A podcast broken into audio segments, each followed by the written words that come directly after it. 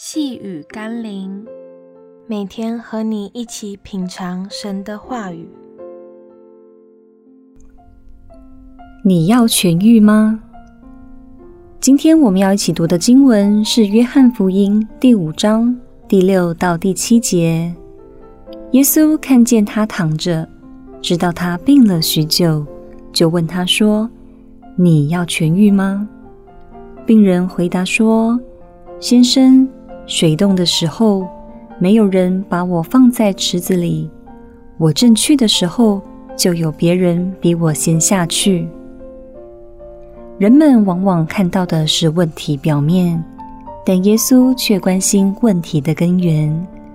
坛子在乎的是大家多么自私和自己的悲惨，在意无法第一个下水，也就不能得医治。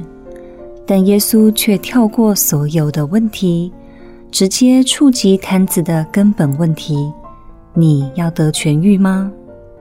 今天许多基督徒也在跟神抱怨我们的问题、生活的困境、感情的伤害。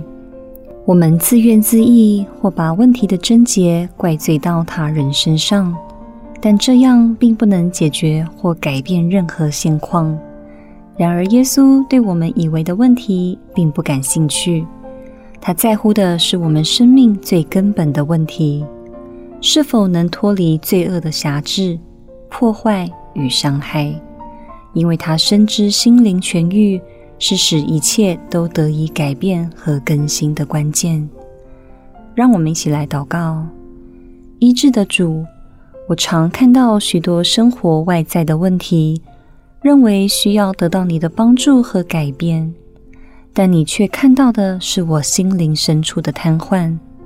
你要我能得着心灵的痊愈，脱离罪恶的荼毒，使我能站立起来，才有力量去改变和面对生活外在的许多问题，并靠着你加给我的力量，凡事都能做。奉耶稣基督的圣名祷告，阿门。